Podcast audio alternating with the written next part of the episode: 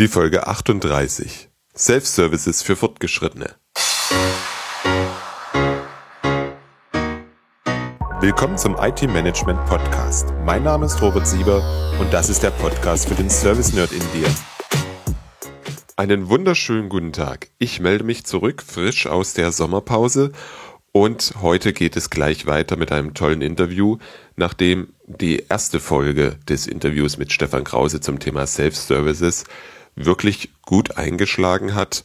Heute der zweite Teil, in dem wir uns viel intensiver noch mit dem Thema beschäftigen, das Ganze an einem Beispiel durchexerzieren und du wieder jede Menge wertvolle Tipps zum Thema User Self-Services bekommst. Genug der Vorrede, jetzt direkt zum Gespräch mit Stefan. Ich wünsche dir viel Spaß. Stefan, ich grüße dich zum zweiten Mal im Podcast. Das Thema Self-Service war beim letzten Mal so spannend für mich, dass wir heute einfach nochmal eine zweite Runde zusammen machen. Und vor allem, wir haben im Nachgang des Gespräches festgestellt, dass wir nicht alle Aspekte in der Stunde Interview abgedeckt haben. Und deswegen denke ich, sollten wir heute einfach nochmal über Dinge wie Nutzenoptimierung, vielleicht ein Beispiel für Self-Services reden. Ja, hallo Robert. Ich freue mich, dass wir nochmal zusammenkommen und ich würde vielleicht am Anfang nochmal kurz ein bisschen zusammenfassen, was letztes Mal ähm, hinsichtlich der Prozesse gesagt worden ist und äh, wie sich der Service Lifecycle da einbettet. Dann fang mal an. Gut. Also wir hatten letztes Mal darüber gesprochen, dass das Demand Management am Anfang ja dazu da ist, die Anforderungen des Kunden und natürlich auch des Nutzers indirekt über den Kunden kennenzulernen und dann gute Services für den Nutzer zu produzieren. Das heißt, hier werden die Serviceanforderungen festgelegt und dann im Service Design eine Servicebeschreibung und eine passende Lösung entwickelt. Die wird dann evaluiert und dem Portfolio-Management vorgelegt, das dann entscheidet, ob dieser Service angeboten werden soll. Das Service Catalog Management gestaltet dann die Servicebeschreibung mehr oder weniger aus, macht ein Bild davon und bringt das Ganze in den Katalog. Und der nächste Schritt wäre dann, dass Rahmenverträge mit dem Kunden geschlossen werden oder Organisationsteilen des, äh, der Kundenorganisation. Das macht dann das Service Level Management und diese Rahmenverträge werden ja eben auch häufig SLAs genannt, Service Level Agreements. Darin steht ja, wird referenziert auf die Servicebeschreibung und die Service-Definition. Dort sind Qualitätsanforderungen definiert, die der Erbringer später dem Nutzer bereitstellen muss. Das Service Request Management wäre dann der nächste Prozess, wo erstmalig dann der Nutzer ins Spiel kommt. Denn der Nutzer kann im Rahmen der definierten SLA-Rahmenverträge jetzt seine Nutzungsverträge schließen. Das Beispiel letztes Mal war ja dieser Mobilfunkanbieter, der Mobilfunkverträge im Angebot hat und äh, jetzt bei einem Rahmenvertrag über Mobilfunkverträge könnte der Nutzer jetzt solch einen Vertrag schließen. Die Qualitätseigenschaften des ähm, der Service, aus der Service-Definition sind jetzt für den Nutzer im Katalog einsehbar und er kann da in dieser Situation natürlich für sich entscheiden, ob dieser Service für ihn einen entsprechenden Nutzen verbreiten kann, wenn er ihn nutzt. Die Mengenbegrenzungen und der Kostenrahmen sind über den Rahmenvertrag, also das SLA definiert. Der nächste Punkt ist dann der Service Desk, der potenziell dann dem Nutzer ermöglicht, Nutzungsszenarien auszuwählen, die in seinem Nutzungsvertrag möglich sind. Also Beispiel war letztes Mal wieder der Mobilfunkvertrag, wo man eine Auslandsoption hinzubuchen kann oder seine Rechnung einsehen kann. Das sind alles Nutzungsszenarien, die man dann durchführen kann. Und der Service Desk kann das natürlich dann im Rahmen eines Self-Service anbieten, sodass der Nutzer unabhängig von einer Anrufwarteschlange diese Nutzungsszenarien durchführen kann. Und die können dann eben über so ein Self-Service-Portal auch stark automatisiert werden. Das Ganze läuft dann eine gewisse Zeit, zum Beispiel eben bei so einem Mobilfunkvertrag zwei Jahre. Und dann wird das Ganze rückabgewickelt oder gekündigt und das läuft dann in umgekehrter Reihenfolge. Also Nutzungsverträge können gekündigt werden oder wieder geschlossen. Dieses, dieser Rahmenvertrag kann gekündigt werden oder auch die Service-Definition kann aus dem Katalog entfernt werden im Rahmen des Portfolio-Managements. So gibt es eben verschiedene Stufen, auf denen der Service Lifecycle sich abspielt. Viele Leute sagen eben zu jeder dieser Stufe Service und eigentlich sind es aber unterschiedliche Dinge. Service-Definition, Rahmenvertrag, Nutzungsvertrag und Nutzungsszenario. Ja, das sind diese Ebenen, auf denen das Ganze ab, sich abspielt. Mhm. Und ich glaube, wichtiger Punkt ist auch, dass ich das über den gesamten Lebenszyklus durch eine ganze Reihe von Projekt, äh, nicht Projekten, sondern durch eine ganze Reihe von Prozessen durchzieht und dementsprechend die ganze Organisation diesen Servicegedanken einfach leben darf, oder?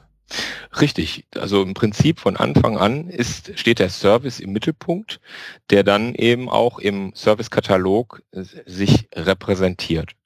Und ähm, daran, wenn man eben ein solches Tool hat, was diesen Servicekatalog abbildet, kann man dann seine Prozesse auch ganz gut aufhängen und weiterentwickeln. Selbst wenn sie am Anfang noch nicht so ähm, ausgeprägt sind, das hatten wir ja auch beim letzten Mal festgestellt, dass man eben klein anfangen kann und das Ganze aber natürlich von vornherein groß ausplanen sollte und äh, dann entsprechende Stellschrauben drehen kann, wo sich die Prozesse verbessern können oder überhaupt erstmal etabliert werden oder auch dann eben der Automatisierungsgrad deutlich erhöht wird später. Ja, das waren diese Punkte. Mhm.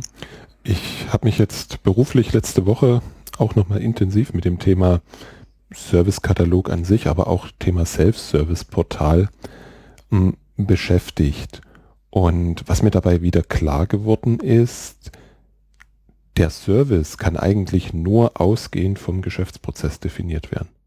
Alles andere führt zwar zu irgendeinem Service, aber ich glaube, führt nicht zu einer wirklichen Nachfrage. Wie ist deine Erfahrung?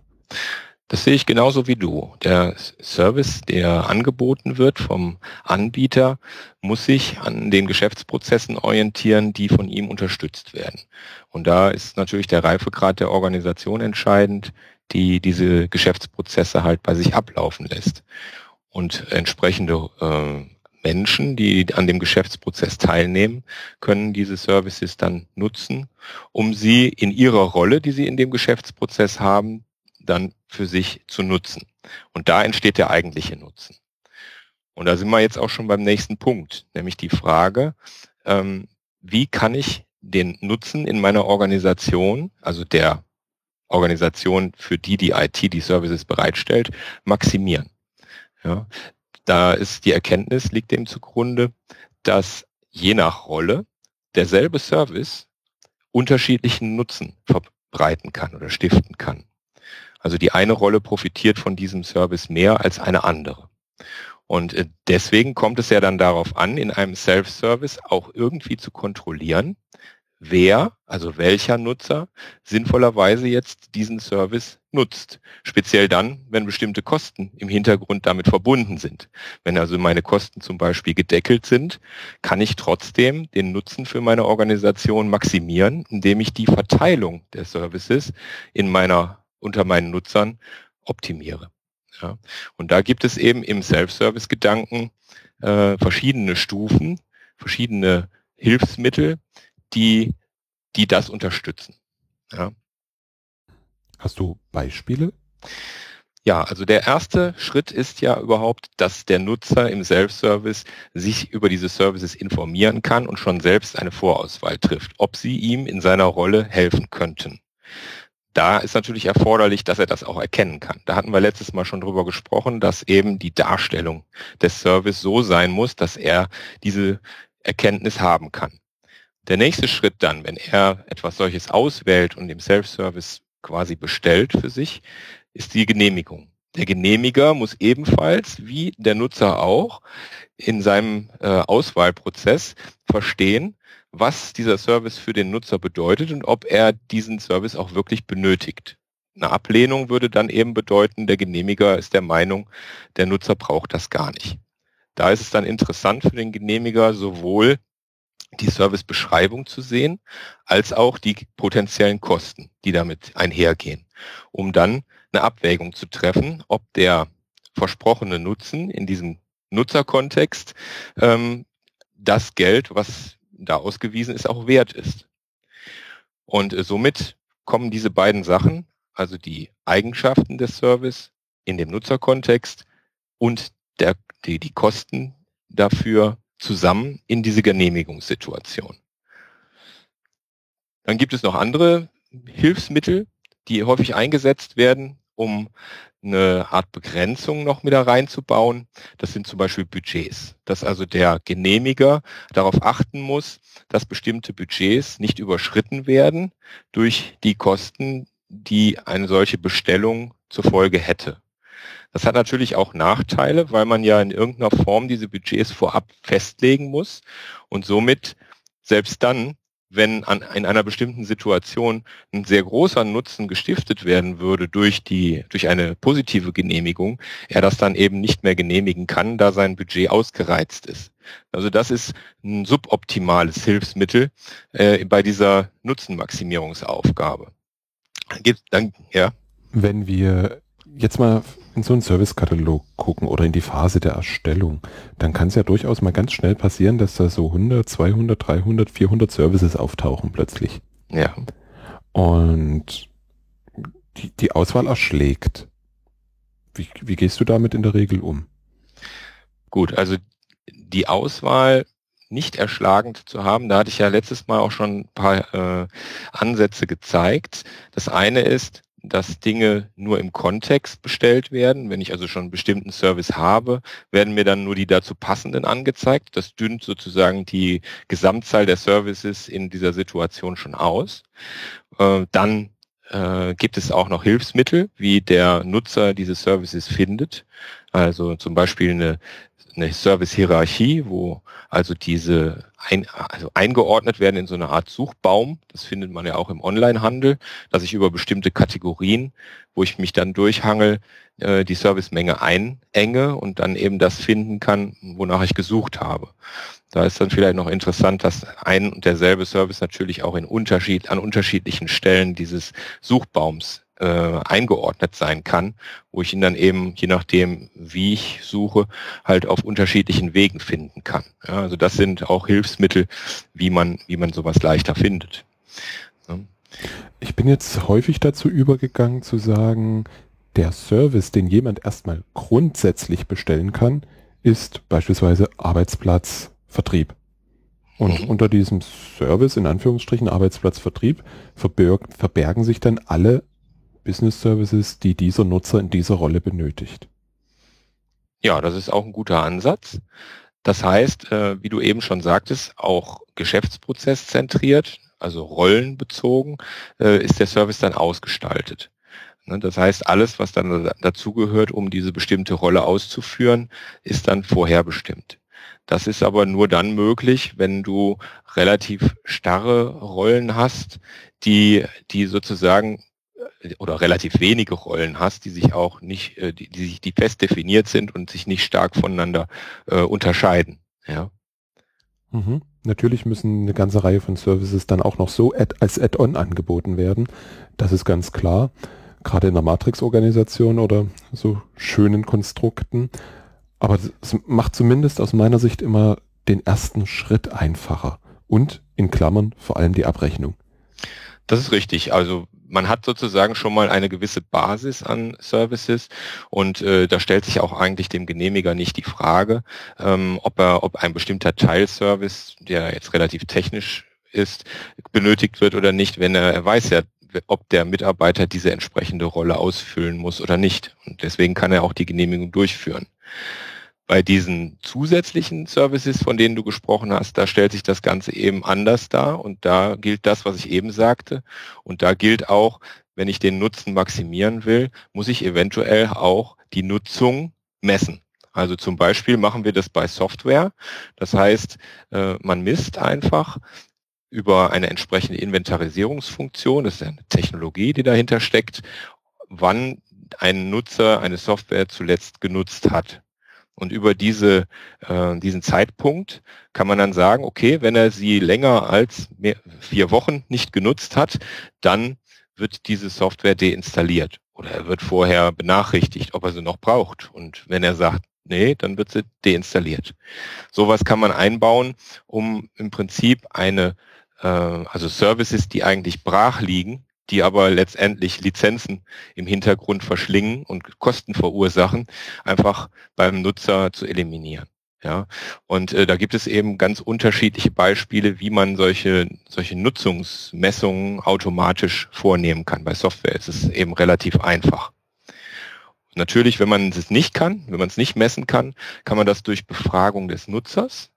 Also ich frage ihn, jeden Monat, ob er eine bestimmte Sache, die vielleicht im Hintergrund sehr, sehr teuer ist, noch braucht.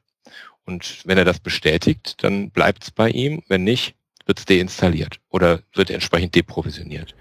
Wobei äh, ich das jetzt nicht nur auf Dinge, die teuer sind, begrenzen würde, sondern ich sehe schon die Notwendigkeit, jeden Service regelmäßig zu überprüfen, ob er noch sinnvoll ist. Weil ansonsten ist es wie mit, um mal ein technisches Beispiel zu nehmen, wie mit virtuellen Maschinen sie wachsen und wachsen und wachsen, aber verschwinden nicht wieder. Genau. Das ist genau auch ein gutes Beispiel dafür, wo äh, im Prinzip in diesem Self-Service-Szenario ein Hintergrundprozess überprüft, ob diese Services noch genutzt werden und wenn nicht, dann gibt es eben auch eine entsprechende Interaktion, die allerdings in diesem Fall vom äh, System selbst getriggert ist, ne? die, die, dann, die dann dazu führt, äh, dass der Service auch oder dass die Nutzung nicht mehr stattfindet und der Service entsprechend deprovisioniert wird. Das ist, äh, ist eine, eine, ein sehr gutes Hilfsmittel, um Kapazitäten, ähm, die man vorhält, optimal auszunutzen oder eben auch Lizenzkosten zu sparen. Dann gibt es eben noch weitere Möglichkeiten, wo ich zum Beispiel bei der Auslandsoption im Mobilfunkbereich äh, diese dann eben nur für einen Monat freischalte und danach wird sie automatisch wieder deaktiviert. Sowas ist möglich, um einfach solche teuren äh, Zusatzservices, wo derjenige halt vielleicht drei Wochen im Ausland ist und dann wieder zurückkommt, dann automatisch ähm, so zu gestalten, dass sie keine Kosten, keine weitere Kosten verursachen. Ja. Gute, gute Idee zu sagen, dieser Service ist genehmigt bis. Genau. Und eventuell muss man dann auch automatisch durch System eine erneute Genehmigung anträgern nach diesem, nach Ablauf dieses Zeitraums. Das ist also auch noch ein Hilfsmittel, um Nutzen optimal zu allokieren an, an den richtigen Stellen. Wollen wir das jetzt alles mal an einem Beispiel festmachen? Ja, gerne. Also ich habe mir letztes Mal hatten wir ja dieses Mobilfunkbeispiel. Jetzt denke ich, könnten wir vielleicht mal ein Beispiel machen, was ein bisschen IT-näher ist. Äh, nehmen wir mal das Beispiel der Datenspeicherung. Also ich will irgendwelche Dateien auf irgendeinem Speichermedium speichern. Und in der Vergangenheit gab es da ja auch die unterschiedlichsten Technologien, die sowas ermöglicht haben. Zum Beispiel eben über File-Shares. Das wäre jetzt mal ein Beispiel. Mein Beispiel, von dem wir ausgehen. Einverstanden. Also, was muss ich dann anbieten an äh, Szenarien? Ich äh, muss irgendwie ein solches neues File-Share einrichten. Was mache ich dann, wenn ich das über ein Self-Service mache? Ich muss vielleicht den Namen von diesem File-Share vergeben angenommen, ich arbeite in jetzt in irgendeinem Projekt und dieses Projekt braucht einfach eine Ablage. Dann hat, ist das vielleicht der Projektname. Das kann ich wissen als äh, Nutzer, als potenzieller Nutzer dieses neuen File-Shares. Das gebe ich also beim Bestellprozess mit an. Dann werde ich vielleicht gefragt, wie viel Platz brauche ich? Kann ich da eingeben? Hat vielleicht auch einen Kostenaspekt. Wenn je größer ich das wähle, desto teurer ist das. Dann werden vielleicht noch Stellvertreter abgefragt, die also auch in der Lage sein sollen, dieses neue File-Share äh, irgendwie zu administrieren. Also sozusagen dort jemandem Zugriff drauf zu erlauben. Ja, also werden Stellvertreter abgefragt. Dann gibt es vielleicht eine Struktur, in die sich das File-Share eingliedert, damit es gut gefunden werden kann. Da wird häufig so eine DFS-Struktur äh, genutzt, um solche File-Shares zentral aufzuhängen, dass man dann durchnavigieren kann. Und so kann man festlegen, wo soll das File-Share denn zu finden sein. Und dann wird vielleicht auch noch irgendwie ein Nutzungszentrum abgefragt. Wo sitzen denn die Leute? Wo ist, wo findet das Projekt statt? Um zum Beispiel demjenigen, der dann später dieses File-Share auf einen konkreten File-Server zuordnet, eine, einen Anhaltspunkt zu geben, äh, auch aus Performance-Gesichtspunkten. Ja, also sowas könnte abgefragt werden am Anfang. Und wenn das dann abgeschickt worden ist, das sind da alles Informationen, die derjenige auch wissen kann, der dieses Falsche haben möchte. Also ist jetzt nichts abgefragt worden, was irgendwie völlig technisch gewesen wäre, sondern das ist genau aus seiner, seinem, äh, seinem Umfeld, was er kennt. Diese Informationen kann er beisteuern. Danach kommt dann die Genehmigung. Das heißt, wenn sowas genehmigungspflichtig wäre, wenn es Kosten verursacht zum Beispiel, würde dann der Vorgesetzte oder ein Projektleiter oder wer auch immer noch eingebunden sein. Und danach würde es eingerichtet. Das heißt, jetzt im, bei diesem File-Share wäre es so, ich muss irgendwo, in der damaligen Zeit gab es eben verschiedene File-Server und dann muss einer davon identifiziert werden, der dann der Speicherort sein soll. Dann muss der Ordner dort angelegt werden es muss ein File-Share eingerichtet werden. Es müssen Gruppen im AD angelegt werden für die verschiedenen Berechtigungen, die da hinterstecken, zum Beispiel lesen oder schreiben und damit verknüpft werden. Und dann muss irgendwie eine Art Quota, also maximale Größe eingetragen werden und dann ähm, vielleicht noch in den, für die administrativen Tools im AD irgendwelche Beschreibungen eingetragen werden. Also es passiert sehr viel im Hintergrund, es werden viele Dinge angelegt, von denen der eigentliche Nutzer gar nichts mitbekommt. Und die sehr, sehr technologiespezifisch sind. Also in diesem Fall, wenn ich diese Fileshares auf irgendwelchen File-Servern anlegen will, dann ist das sehr technologiespezifisch, was da im Hintergrund passiert.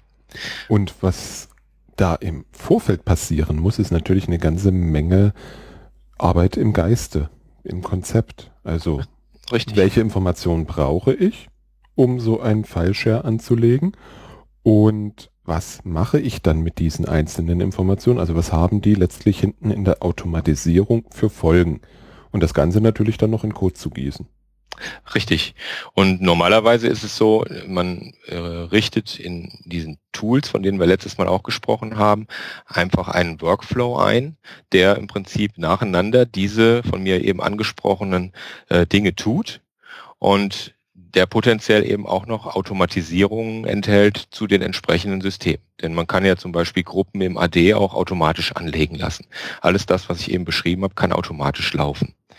Und äh, wenn das dann geschehen ist, muss ich es natürlich noch in der CMDB dokumentieren. Das war letztes Mal eben auch ein Punkt, den wir hatten, dass eben die automatische Dokumentation, dass jetzt ein bestimmter Nutzer ein bestimmtes File-Share, nämlich dieses, was gerade angelegt worden ist, nutzen wird. Das, also den Nutzungsvertrag symbolisiert, dieses CI kann in der CMDB jetzt angelegt werden. Und dann wird vielleicht noch der neue Besitzer oder Nutzer dieses File-Shares benachrichtigt und die Stellvertreter und einen Link übermittelt, dass er dann halt auch gleich darauf zugreifen kann. Das wäre jetzt das äh, Nutzungsszenario neues File-Share einrichten, was eben über den Servicekatalog angeboten wird und auch eben im Self-Service. Und so, wenn das alles automatisiert ist, bestelle ich das und habe das innerhalb von ein paar Minuten fertig, provisioniert und zur Nutzung frei äh, für mich äh, bereit. Ja.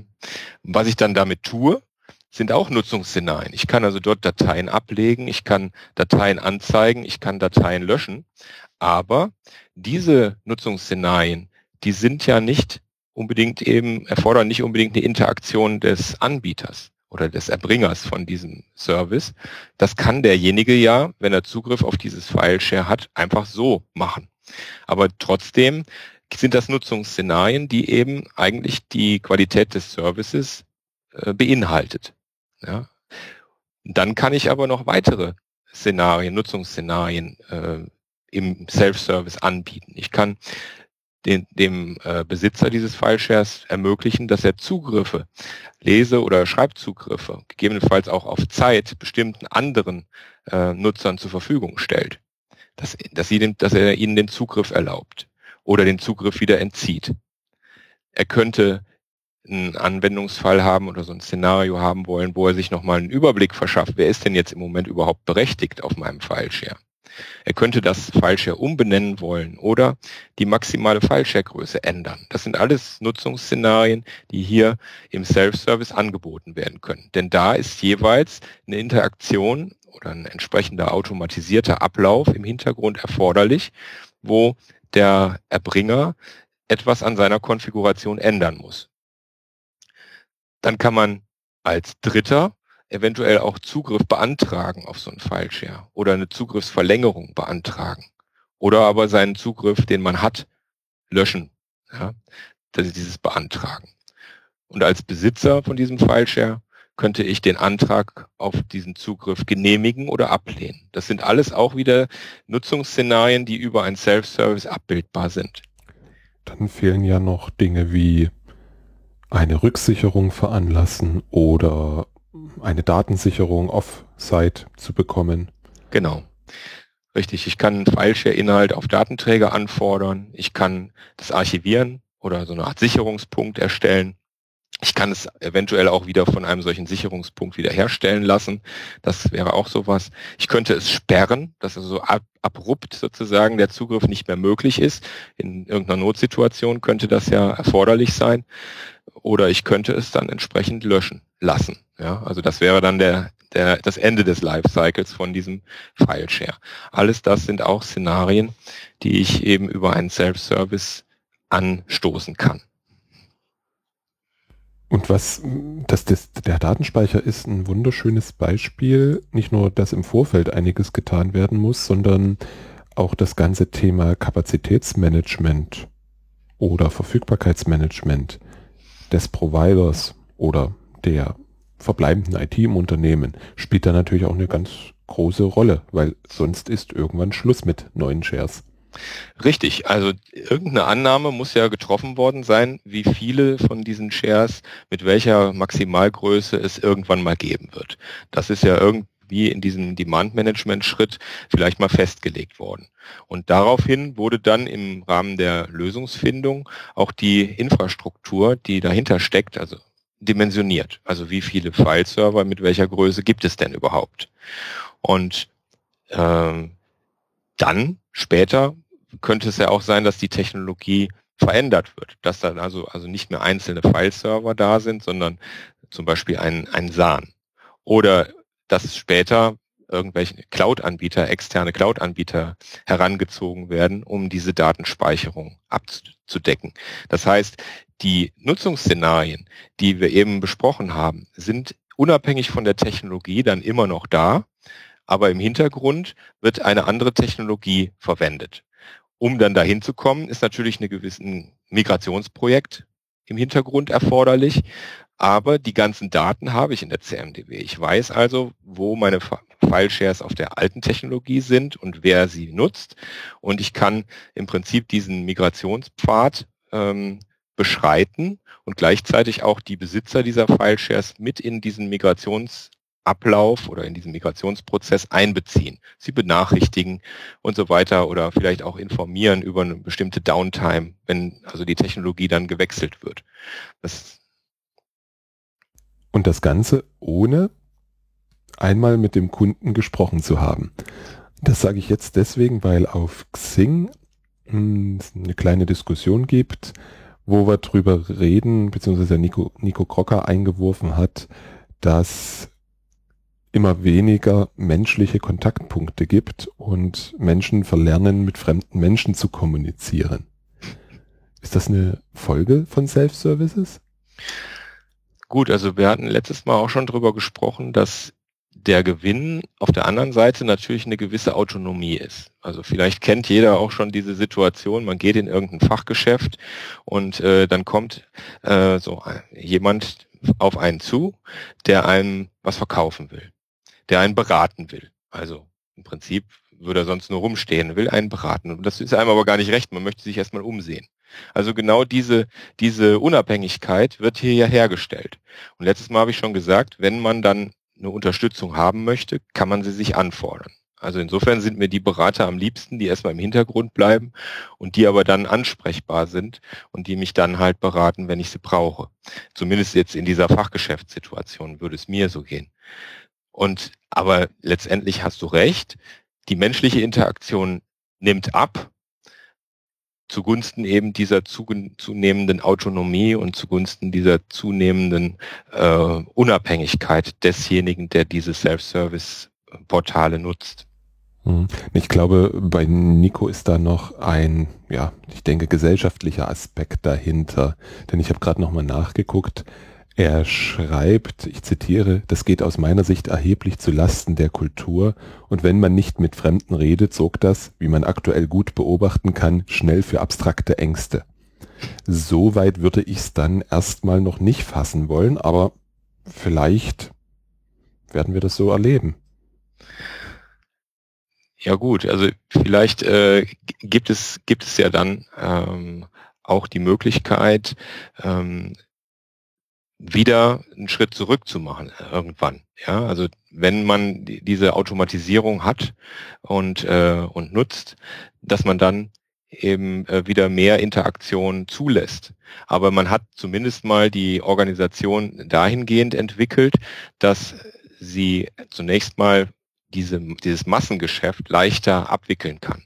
Und dann bleibt vielleicht eben Zeit, äh, unabhängig von diesem Massengeschäft wieder Räume zu schaffen für diese Interaktion. Ja. Ich glaube, es darf an der Stelle nicht unbedingt darum gehen, Aufwände einzusparen, sondern, wie du richtig sagst, das Massengeschäft zu automatisieren und damit schneller und fehlerunanfälliger zu gestalten.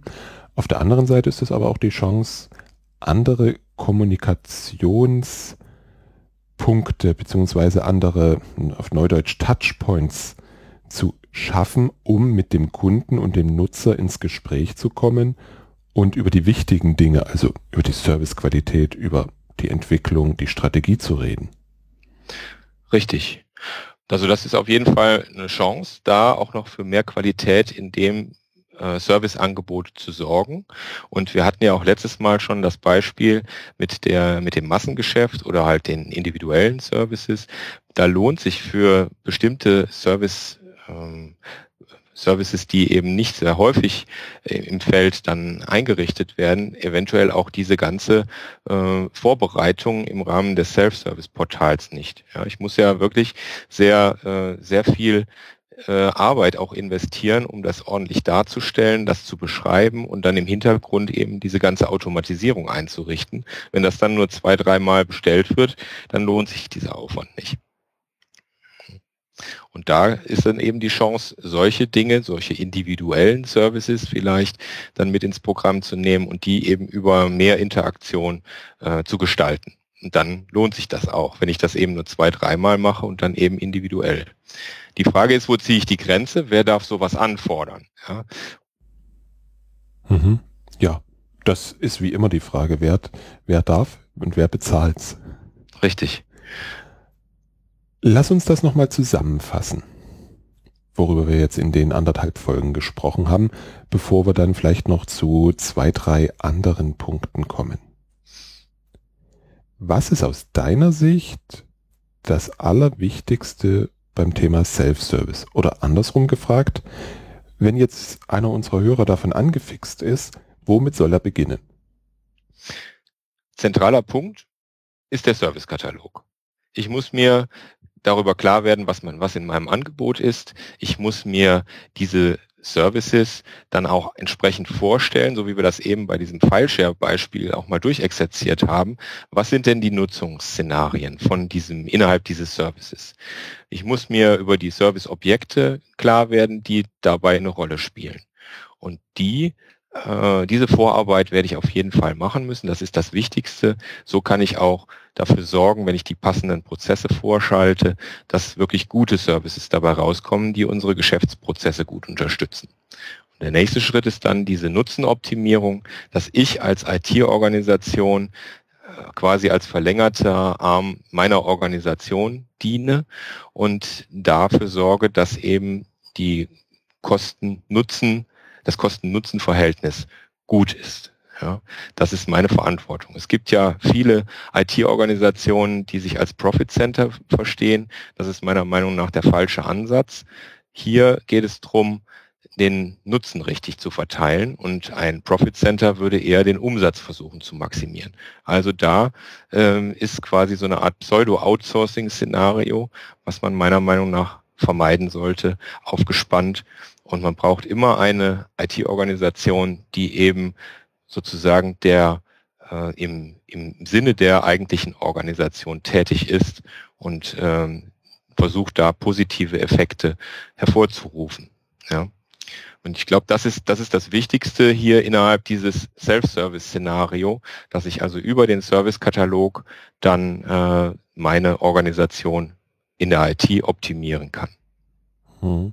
Wobei das ja eher wieder der Thema, das Thema Serviceoptimierung ist, also nach innen gewandt. Hm, ich glaube, das, was wir heute besprochen haben, die Nutzenoptimierung, dort liegt noch ganz, ganz viel Potenzial. Hm, also wenn ich das aus meiner Sicht wiedergebe, als erstes Servicekatalog, im zweiten Schritt Gedanken darüber machen, welche Nutzenszenarien gibt es, also womit könnte der Nutzer kommen, worauf brauche ich eine Antwort, so wie wir das mit dem mhm. Datenspeicherplatz gemacht haben. Und dann hinten raus schauen, was lässt sich kosteneffektiv automatisieren und somit als wirklicher Self-Service anbieten und was lässt sich jetzt als, ich sage jetzt mal, Semi-Self-Service anbieten. Damit meine ich, es ist zwar im Portal drin, geht aber nicht in fünf Minuten, sondern dauert länger, weil es eine Interaktion benötigt. Richtig. Und ja. dann schauen, dass ich die Organisation dahinter optimiert bekomme im Sinne befreien vom Massengeschäft. Genau. Und äh, da ergeben sich natürlich auch noch andere Möglichkeiten. Können wir ja vielleicht nochmal drauf schauen, was jetzt sozusagen wir für Möglichkeiten im Self-Service ermittelt haben und was es noch darüber hinaus geben kann. Wir haben jetzt also viel gehört von Serviceanforderungen. Also ich kann so einen neuen Service einrichten oder eine Berechtigung auf irgendwas beantragen. Ich kann kontextbezogene Szenarien ähm, im Self-Service äh, aufrufen. Ich kann die Nutzungsverträge erweitern mit Zubehör, zum Beispiel eben das Quota erhöhen, in unserem Beispiel eben. Ich kann Nutzerszenarien, Nutzungsszenarien äh, auf, abrufen, die eigentlich äh, ohne dass Kosten entstehen, möglich sind, wie das Fileshare zum Beispiel umbenennen.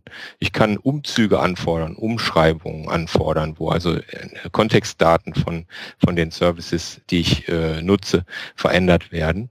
Ich kann den Nutzer selbst ändern. Ich kann Abweichungen von der äh, bei der bei der Dokumentation melden, dass also ich irgendwie erkenne als Nutzer, hier stimmt irgendwas nicht. Ja, ich kann auch Störungen melden oder mir Hilfe zu dem Ganzen anzeigen lassen oder ich kann die Services, die ich nutze, bewerten. Ja, das ist also ganz rund um diese, diese äh, Services des Servicekatalogs und diese Nutzungsszenarien. Und dann gibt es noch weitere Möglichkeiten. Wir haben ja viel über Kontextdaten gesprochen, die ja auch sehr, sehr wichtig sind im Self-Service, um auch eine sehr schlanke Abwicklung durchführen zu können. Das sind dann meistens Stammdaten wie Name, E-Mail-Adresse, Telefonnummer, ein Bild des Nutzers oder seine Kostenstelle oder seine Lokation. Das kann er natürlich potenziell auch im Self-Service verändern oder pflegen, in bestimmten Grenzen natürlich. Und so die Daten aktuell halten. Denn wer weiß am besten, welche Daten aktuell sind, wenn nicht der Nutzer selbst.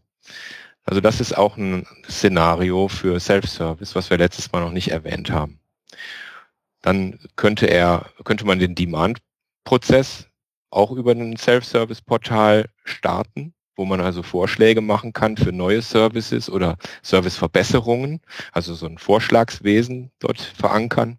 Man könnte sogar die, die Rahmenverträge über ein Self-Service ähm, anbinden, wo also im Prinzip dann Mengen von Services vereinbart werden zu bestimmten Preisen und diese dann auch durch einen Genehmigungsprozess gehen, bis sie dann aktiv sind. Man könnte Forecast-Daten abfragen von bestimmten Organisationen, wo also festgestellt wird, wie du eben schon sagtest, der Kapazitätsplanung brauche ich ja irgendwie eine, eine Art Blick in die Zukunft. Wie viel wird denn von einem bestimmten Service in der Zukunft gebraucht? Und sowas könnte man auch über dasselbe Portal abfragen. Und dann gibt es natürlich Möglichkeiten, Informationen anzuzeigen. Nachrichten, natürlich den Katalog zur Durchsuchung, dann Hilfe zur Bedienung dieses Portals oder dann selbst gemeldete Störungen oder aktuell angeforderte Services, laufende Service Requests, auch deren Status, dann Übersichten über Termine oder Aufgaben, die ich habe oder auch Übersicht über Rechnungen. Das sowas könnte man ja auch, man könnte ja auch entsprechende Rechnungen erstellen über das, was da genutzt wird. Und dann gibt es noch ein weites Feld, wie man Nutzer einbinden kann in Prozesse, die nicht unbedingt von dem Nutzer selbst gestartet werden. Also zum Beispiel, dass er Nutzungsbedingungen akzeptieren soll im Rahmen eines bestimmten Ablaufs, dass er einen Termin vereinbart, wann etwas für ihn ausgeliefert wird, dass er die Genehmigung durchführt. Oder dass er ähm, eine Abnahme macht, dass er etwas ordentlich, ordnungsgemäß bekommen hat, bestätigt, dass er, wie wir es eben gesagt haben, im Rahmen dieser Nutzungsmaximierung bestätigt, dass er den Service noch braucht. Ansonsten würde er abgebaut. Ja? Oder dass man ihn fragt, wie zufrieden er ist, also Zufriedenheitsumfragen.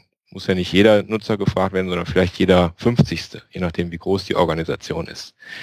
Oder aber, wenn wir Hintergrundprozesse haben, die auf Komponentenebene stattfinden, wie zum Beispiel ein regelmäßiger Austausch von Client-Hardware, was weiß ich, alle drei Jahre, dann äh, gibt es ja im Hintergrund solche Projekte, die das durchführen. Auch Betriebssystemmigrationen zum Beispiel. Und da wird eventuell der Nutzer auch eingebunden und eventuell eben über dieses Self-Service-Portal dann mit einer, mit einer Nachricht äh, eingebunden oder eben auch sogar mit Aufgaben, äh, die dann zum Beispiel heißt, bitte lass dein Notebook am so und so vielten abends äh, am Netz und über Nacht wird dann das Betriebssystem abgedatet oder eben migriert. Ja, sowas könnte es ja auch geben. Das alles geht nur, wenn ich ein entsprechendes Portal habe, was den, den jeweiligen Nutzer äh, dann auch für mich zugänglich macht, wenn ich solche Hintergrundprozesse plane. Ja. Oder dass Datenschiefstände aufgefallen sind und der Nutzer einbezogen wird, diese Datenschiefstände zu bereinigen. Ja. Als Helfer. Das waren jetzt alles Beispiele, wo, wo, wo die Aktion eigentlich nicht vom Nutzer selbst ausgeht, sondern von jemand anderem, der im Hintergrund agiert, aber der den Nutzer dringend braucht, äh, ihm letztendlich bei dieser Hintergrundaktivität zu helfen. Und da ist es möglich, über solchen Self-Service ihn halt direkt mit einzubinden und einzubeziehen. Hm. Ich glaube, an der Stelle ist es jetzt wichtig, dass wir bei all den tollen Ideen, die du gerade genannt hast, immer davon ausgehen, das ist eine Entwicklung über einen gewissen Zeitraum. Man fängt irgendwo an mit seinen Self-Services und landet dann an einer Stelle, die man sich als Ziel definiert hat. In einem gewissen Zeitraum, also Schritt für Schritt. Richtig? Richtig. Richtig, genau. Das war jetzt sozusagen mal ein Rundumschlag. Was könnte man denn alles tun? Und natürlich gibt es da logische Abhängigkeiten zwischen diesen verschiedenen äh, Dingen, die ich jetzt genannt habe. Und es gibt auch einen Pfad durch diese verschiedenen Möglichkeiten, den man aufbauend aufeinander beschreiten kann, um dann irgendwann vielleicht das gesamte Angebot abzudecken. Ja. Jetzt hast du bei den ganzen Ideen noch ein was vergessen. Hm, wir können natürlich auch hingehen und an anderen Stellen in der Organisation schauen, ob nicht mit Self-Services Prozesse vereinfacht, zeitunabhängig oder optimiert werden können. Richtig. Also im Unternehmen oder in einer Organisation gibt es ja immer die Bestrebung, Querschnittsprozesse zu bilden, um die Organisationsstruktur zu stabilisieren, also über einen längeren Zeitraum zu erhalten, ohne dass man sie ändern muss. Querschnittsfunktionen wären jetzt zum Beispiel die IT oder HR oder Financial Management oder Facility Management. Das sind mal typische Beispiele für Querschnittsfunktionen. Und wie, wie bei der IT-Querschnittsfunktion entstehen auch dort äh, zwischen der normalen Organisation und dieser Querschnittsfunktion entsteht ein ähm, Kunden-Anbieter-Verhältnis, wo eben auch die Frage sich stellt, was sind denn die Services, die dort im Angebot sind? Und in einer solchen Organisation äh, geht es darum, diese Querschnittsfunktionen auch wieder miteinander zu verzahnen. Wenn man jetzt zum Beispiel an einen neuen Mitarbeiter denkt, dann benötigt der eben nicht nur eine IT-Ausstattung und die IT-Services, sondern auch noch einen Zutrittsausweis, der für bestimmte Bereiche des Areals freigeschaltet ist. Er muss Zugang zu einem bestimmten Raum haben, wo vielleicht dann auch ein Schreibtisch für ihn aufgebaut werden muss. Das heißt, Facility Management, HR und IT arbeiten da Hand in Hand, um diese Grundausstattung dieses neuen Mitarbeiters herzustellen. Und genau das ist das Problem, wenn diese Querschnittsfunktion jede für sich ihren, ihr Serviceportal erstellt, dann gibt es diese Möglichkeit der Verzahnung oder eines übergeordneten Services nicht. Deswegen würde ich da empfehlen, dass man innerhalb des Unternehmens eine übergreifende Serviceorganisation gestaltet mit eben übergreifenden Prozessen und wie wir gehört haben, ginge es ja dann dabei auch um die komplette Kette, Demand, Portfolio, Service Level und so weiter, wie Services entstehen in diesem übergreifenden Service-Katalog. Und dann sind die Querschnittsfunktionen nur noch die Erfüllungsgehilfen mit ihren Subkatalogen, die dann letztendlich Komponenten darstellen für diese wiederum abstrakteren Services dieser Serviceorganisation. Und da können natürlich auch andere Querschnittsfunktionen zum Beispiel eben von dieser, diesen Erkenntnissen in der IT profitieren, wie man sinnvollerweise solche ähm, Querschnittsprozesse schneidet. Mhm. Das geht, das geht an der Stelle auch weiter. Urlaub, Krankheit, Schwangerschaft. Richtig das sind jetzt mehr oder sind ja die, die Angebote, die zum Beispiel eine HR-Abteilung hat. Ja, wenn also jemand zum Beispiel auch ein Sabbatical nimmt und so weiter. Also das können ganz unterschiedliche Angebote sein. Und jede dieser Querschnittsfunktionen muss sich eben die Frage stellen, was sind denn meine Services und welche äh, Nutzungsszenarien im Rahmen dieser Services äh, muss ich anbieten. Und die können über so einen Self-Service abgebildet werden. Und da gibt es dann auch noch weitergehende äh, Usability-Aspekte. Denke an, also ich hatte gesagt, es gibt so eine Art Hierarchie, wo ich diese Sachen dann gut finde, aber es gibt auch noch eine andere Herangehensweise, wo ich so eine Art Lebenslagenkonzept mit hineinbringe. Das findet man auch bei vielen öffentlichen ähm, Einrichtungen, die eben ihre ihre Services, die sie im Angebot haben, bündeln, je nach Lebenslage. Wenn ich also zum Beispiel in die Stadt wechsle, was muss ich dann alles tun? Ja, wo mir also sozusagen dann die Einzelservices gebündelt werden und so eine Art Bestellhilfe ge ge geboten wird. Ne? Das ist dann nochmal ein Aufsatz auf dieser, auf diesem, was ich eben sagte. Das heißt, User Self-Service für IT-Services entwickelt sich hin zu einer Art Employee Self-Service, wo eine Serviceorganisation übergreifende Services im Angebot hat. Mhm. Und wenn wir den Gedanken von vorhin nochmal aufgreifen, da hast du gesagt, es gibt auch Services, die nicht vom Nutzer initiiert sind. Dann würde mir beispielsweise noch Rechnungsfreigabe mal aus dem Bereich Finanzen einfallen. Das heißt, mhm. irgendjemand bestellt etwas, was vielleicht auch übers Portal passieren kann. Die Lieferung kommt und er muss dann die Rechnung elektronisch freigeben. Richtig, das sind eben Aktivitäten, die im Rahmen der, ähm, der Geschäftsprozesse, die durch, der, durch das Self-Service-Portal angestoßen worden sind, äh, anfallen oder eben im Rahmen der übrigen Geschäftsprozesse. Mhm. Richtig. Hm, wenn wir jetzt darüber sprechen, dass das sehr gut alles in einem Portal aufgehoben ist, dann sind wir ja noch bei einem letzten Thema, und zwar der User Experience.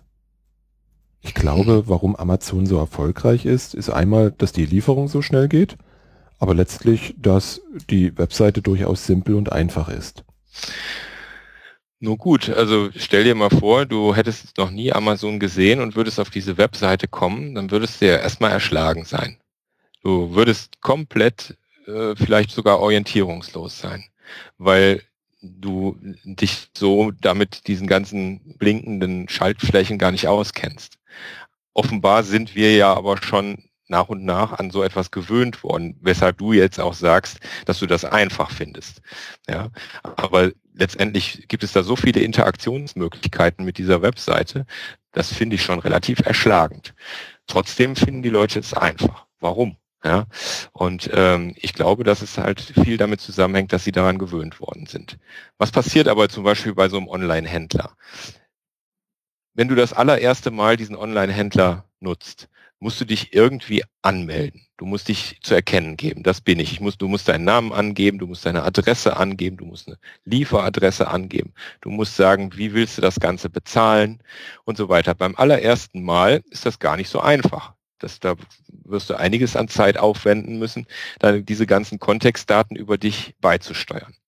Beim zweiten Mal, bei der zweiten Bestellung, geht das ganz einfach. Du wählst Sachen aus, tust sie in den Warenkorb, schickst das Ganze ab und dann weiß das System schon, weil es dich kennt, wer du bist, wohin es geliefert werden könnte und wie du das bezahlen willst. Du musst einfach nur noch bestätigen und schon bist du fertig.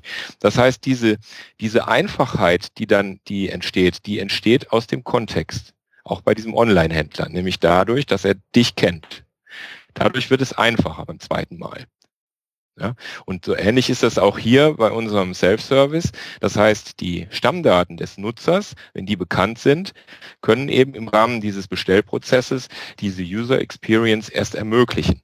Diese, diese Schnelligkeit, diese, diese Einfachheit, dass bestimmte Sachen vorbelegt sind, die ich dann eben nur noch bestätigen muss, statt sie mühsam einzugeben.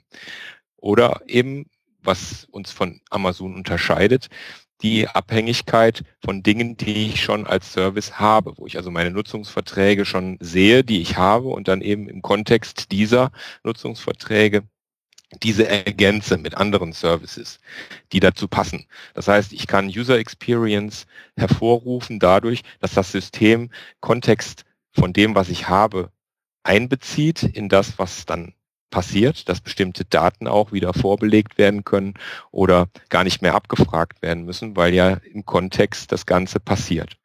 Das ist, sind alles Möglichkeiten, die erst dann da sind, wenn ich auch im System diese Informationen zur Verfügung habe.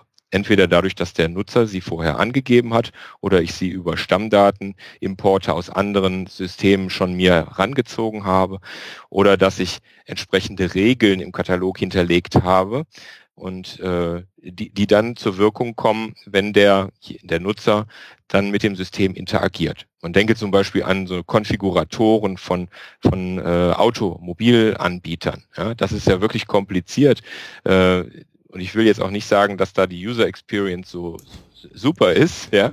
Da habe ich jetzt eingehakt. Aber, aber man sieht daran, dass eben äh, da eine gewisse Komplexität versucht wird, ähm, vor dem Bediener zu verbergen, dass also bestimmte Dinge baulich in diesem Fahrzeug nicht zusammen bestellt werden können und letztendlich am Ende dieser Konfigurationsaktion des, des Nutzers dieser, dieser Oberfläche halt nur eine gültige Konfiguration hoffentlich rauskommt. Ja, das ist im Prinzip etwas, wo natürlich noch Verbesserungsbedarf ist. Wie führe ich denjenigen? Wie mache ich plausibel, dass er bestimmte Sachen nicht kombinieren kann, dass er dann nicht frustriert wird?